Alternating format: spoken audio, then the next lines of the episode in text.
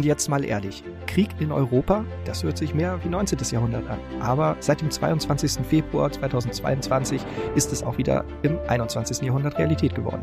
Wir sprechen mit jemandem, der persönlich betroffen ist, der Erlebnisse mit uns teilen möchte und der uns vor allen Dingen auch sagen kann, wie wir ehrbare Kaufleute sind und helfen.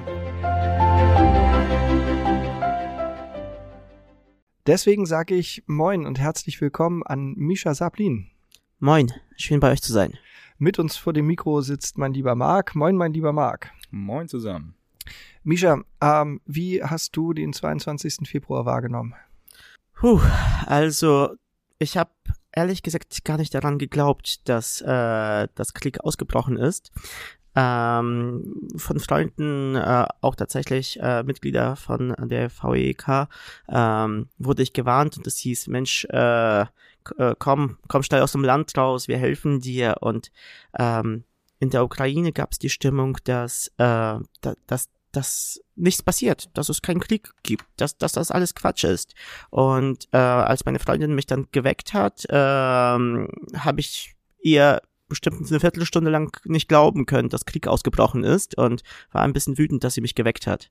Ähm, weil, weil, weil das für mich so absurd war alle Leute, teilweise auch Kinder von Oligarchen, die ich kenne, äh, haben ganz fest berichtet, Papa hat gesagt, es wird keinen Krieg geben, Papa hat Kontakte.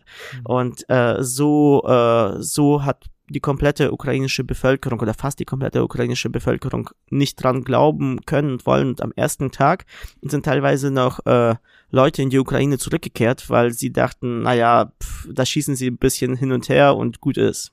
Oha. Wo in der Ukraine wart ihr an dem Tag? In Kiew, äh, im Zentrum. Wahnsinn. Und ähm, wie, wie, wie war so die allgemeine Stimmung in der Bevölkerung? Puh, äh, also absolutes, äh, äh, absolut nicht wahrhaben wollen, dass wirklich Krieg ausgebrochen ist. Das, äh, ich, ich habe das Gefühl, manche glauben es immer noch nicht so ganz hundertprozentig oder wollen es nicht wahrhaben äh, und haben das Gefühl, ja, morgen geht's zu Ende, übermorgen geht's zu Ende.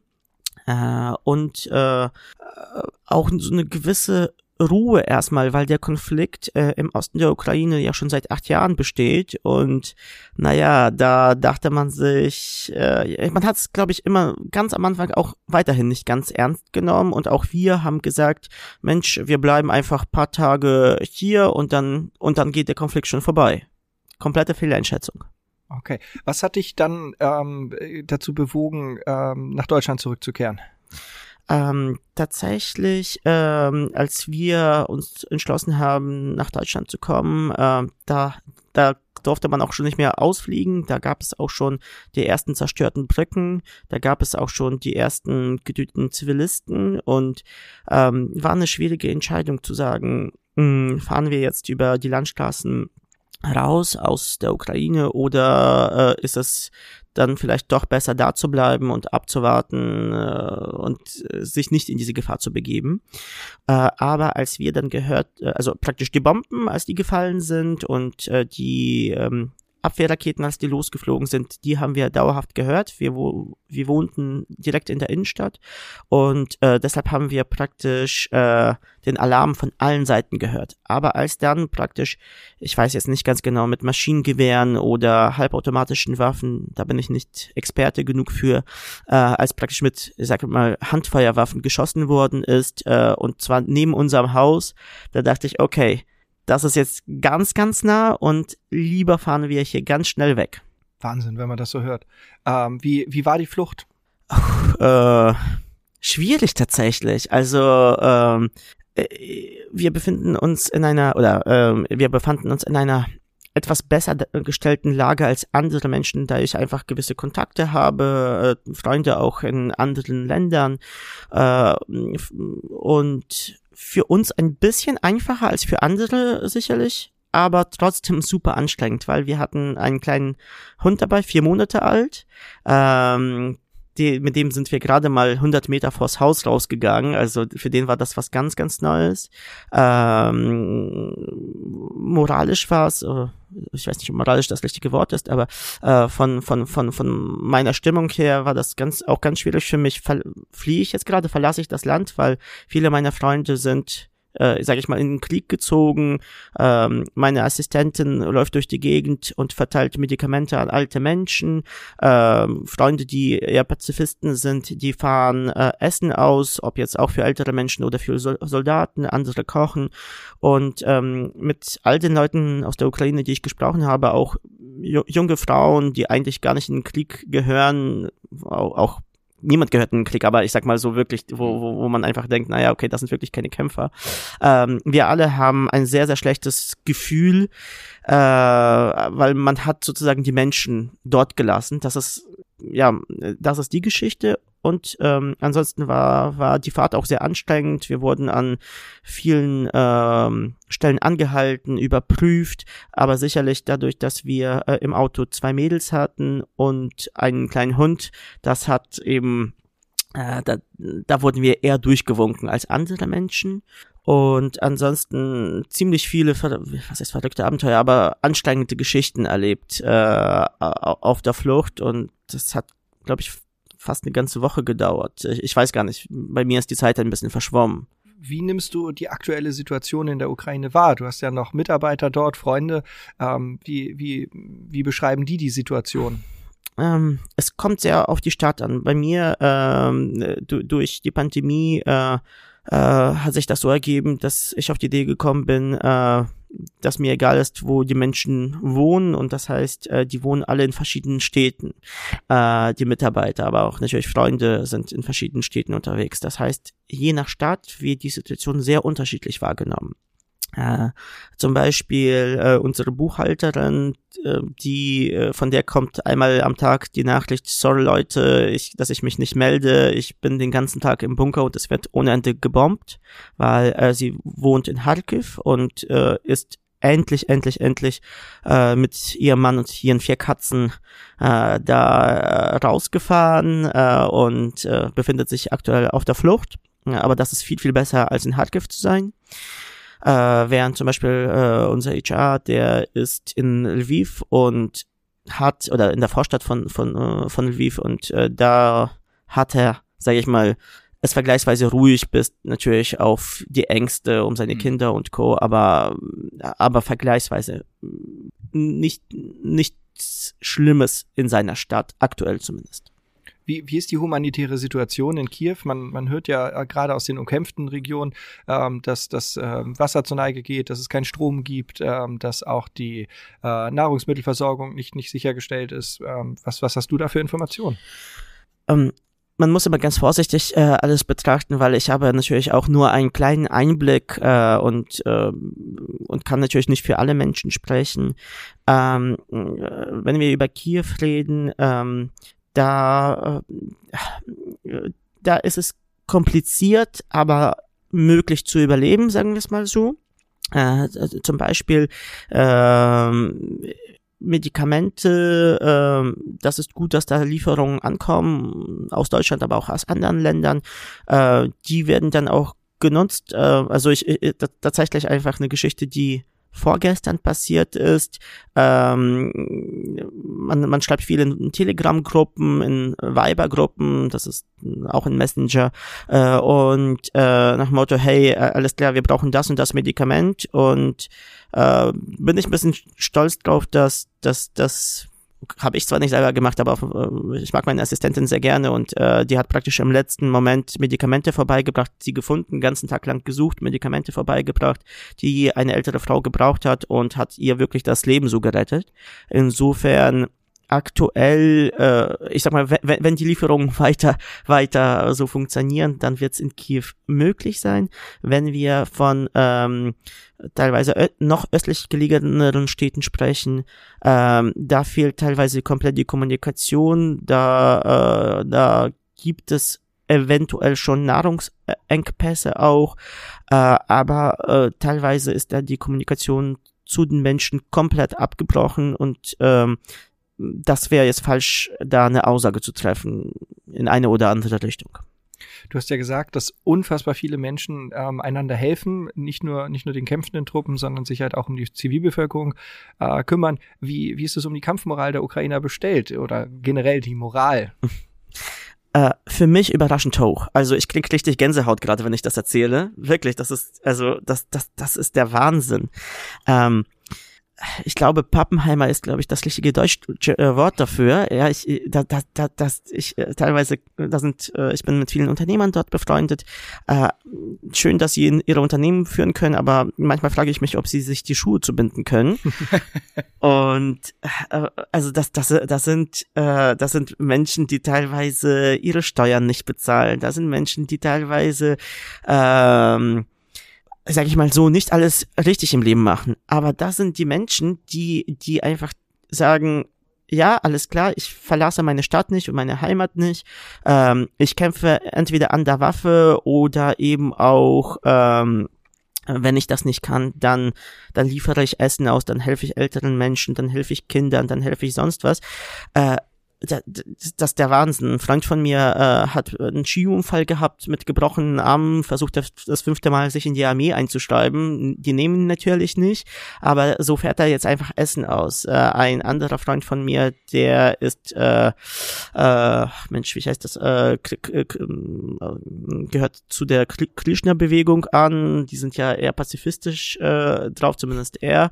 Er fährt aber mit einer riesen Waffe durch die Gegend äh, und äh, einfach äh, zum Selbst Selbstschutz äh, und liefert Essen aus. Äh, äh, äh ich glaube, äh, mittlerweile ist das so, dass er, der ist, der ist relativ wohlhabend, um die 600 äh, Mahlzeiten äh, 600, nein, 6000, sorry, 6000 Mahlzeiten am Tag äh, verteilt, einfach von, sei, von seinem eigenen Geld und das mitten im Kriegsgebiet. Also die Moral ist extrem hoch, äh, aber auch die Hilfsbereitschaft ist für mich überraschend hoch von Menschen, die normalerweise vielleicht gar nicht so ticken. Hm, ja.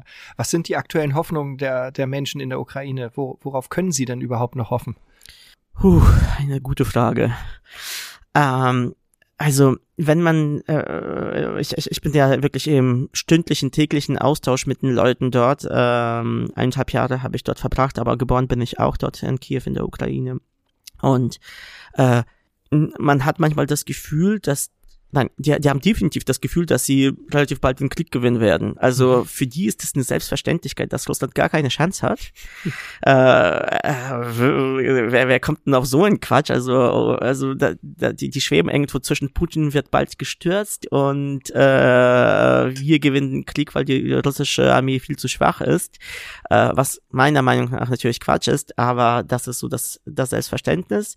Und natürlich ähm, hoffen sie auch, aber ich glaube, das, das, das, das bewahrheitet sich auch eben äh, über von der humanitären Hilfe aus dem Ausland. Ähm, ganz toll hofft man natürlich auch auf, äh, auf militärische Hilfe aus dem Ausland.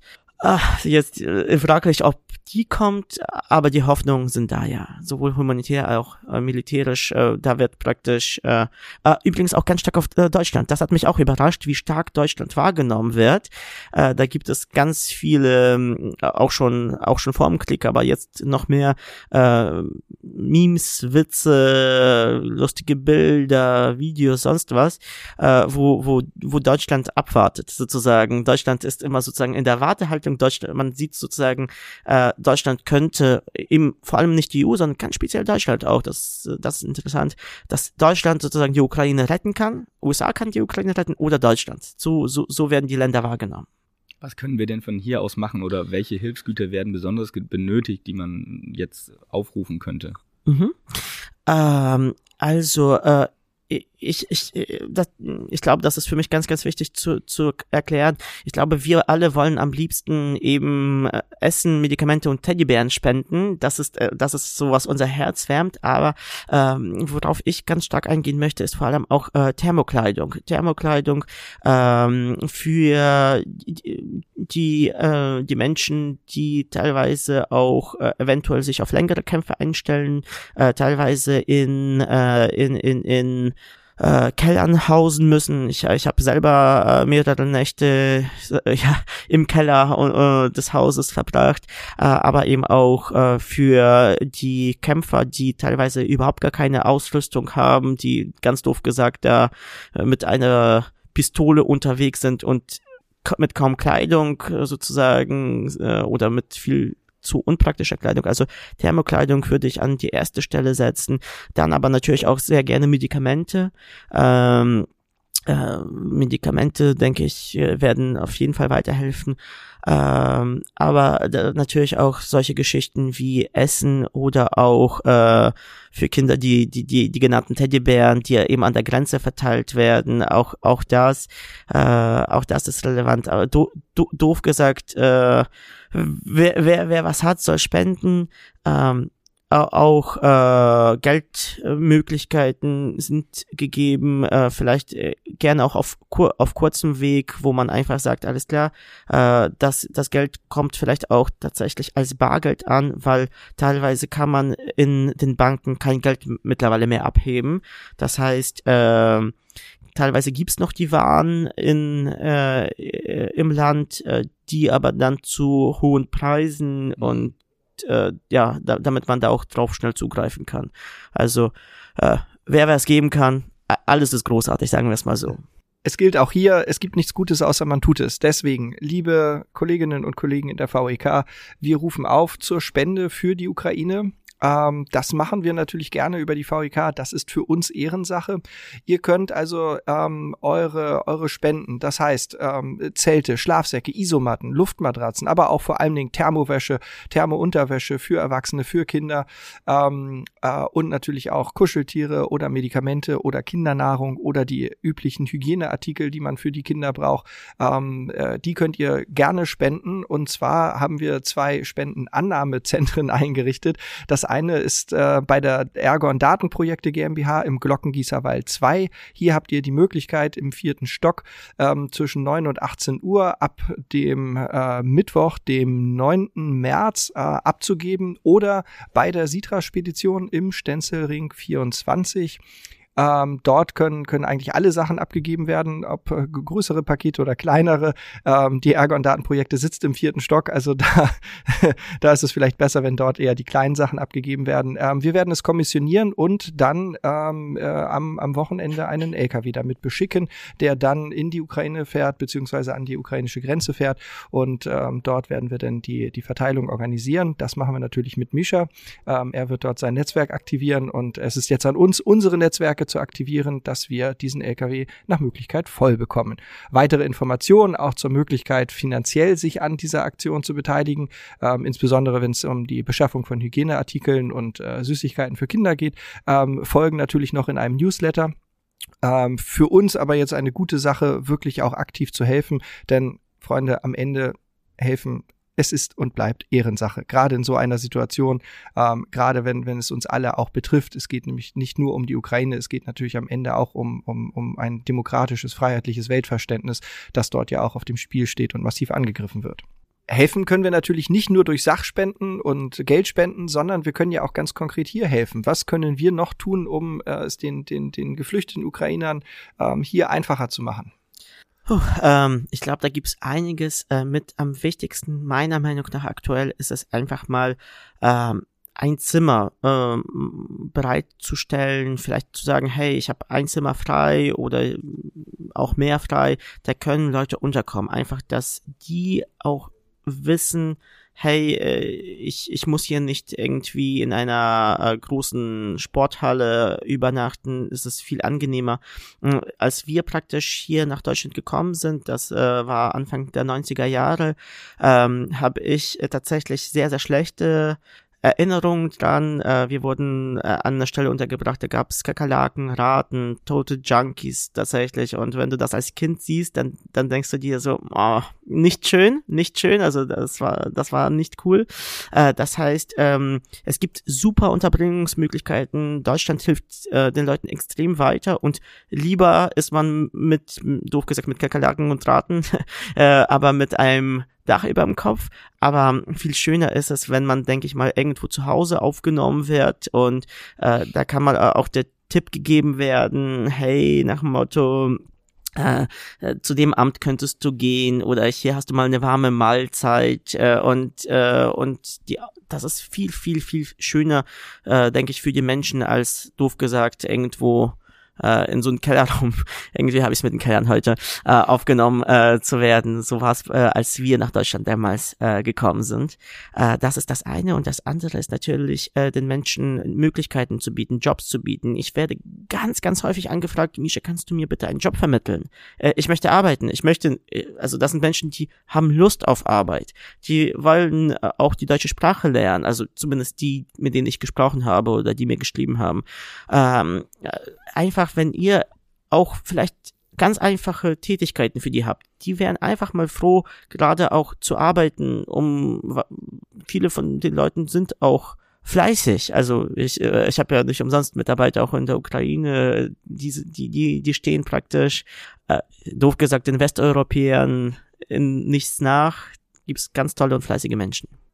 Wer also eine Unterkunft bieten kann, kann das auf der Plattform www.unterkunft-ukraine.de tun. Hier hat man in wenigen Schritten die Möglichkeit, ähm, äh, Betten und äh, Räumlichkeiten zur Verfügung zu stellen.